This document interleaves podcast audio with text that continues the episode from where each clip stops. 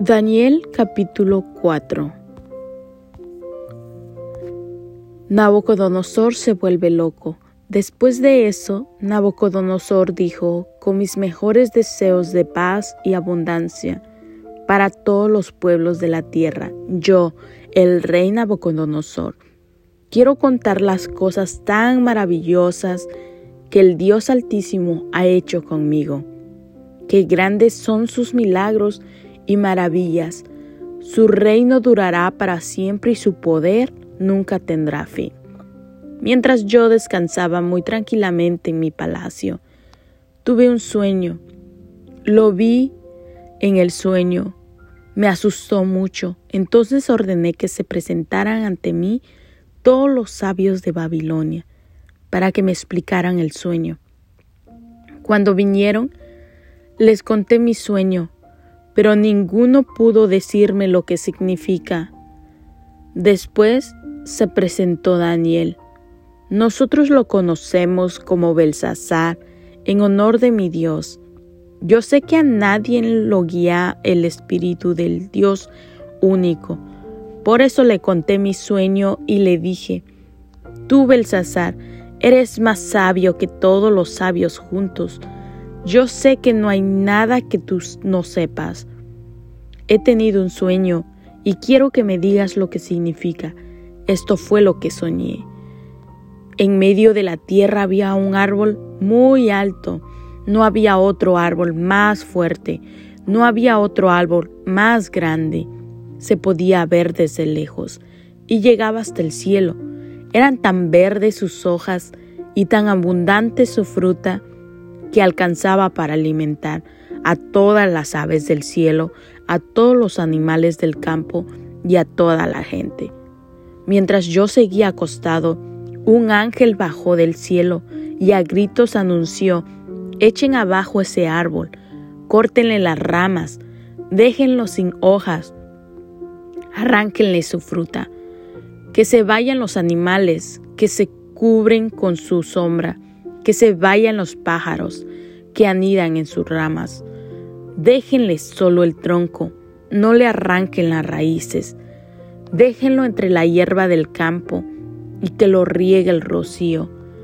Dejen que ese árbol, que es el rey Nabucodonosor, cambie su manera de pensar y se vuelva como los animales. Déjenlo que coma hierba como los animales y sujétenlo con cadenas durante siete años. Los mensajeros de Dios han decidido castigarlo. Así todo el mundo sabrá que solo el Dios Altísimo gobierna todos los reinos, hace rey a quien él quiere y hace jefe de un país. A la persona más sencilla. Este es el sueño que tuve y que ningún sabio me pudo explicar. Pero yo sé que tú puedes hacerlo, porque el Espíritu del Dios único está en ti. Daniel estaba muy preocupado por las ideas que le venían a la cabeza, así que se quedó callado. Pero el rey lo llamó por su otro nombre y le dijo, No te preocupes, Belsasar, dime lo que significa el sueño. Y Daniel le contestó, ¿Cómo quisiera yo que el significado del sueño tuviera que ver con los enemigos de su majestad?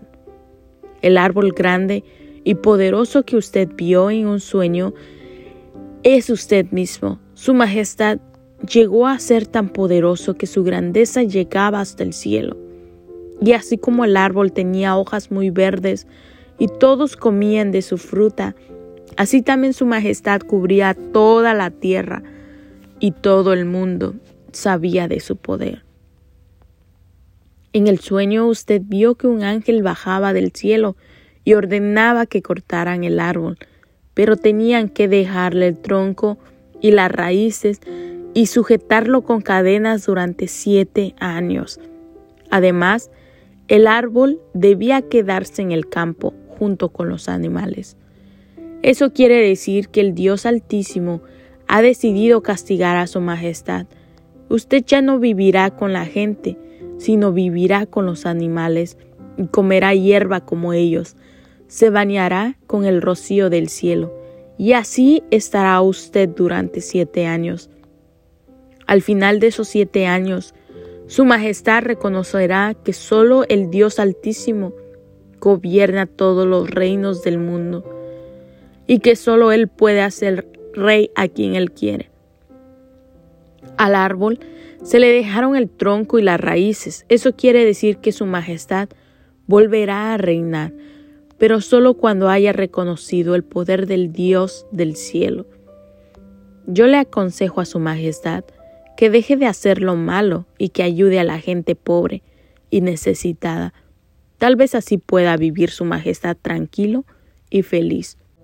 Lo que Daniel le dijo al rey Nabucodonosor se hizo realidad. Un año después, el rey andaba paseando por su palacio y dijo, Qué grande es Babilonia. Yo fui quien lo hizo grande y hermosa para mostrar mi poder a todo el mundo.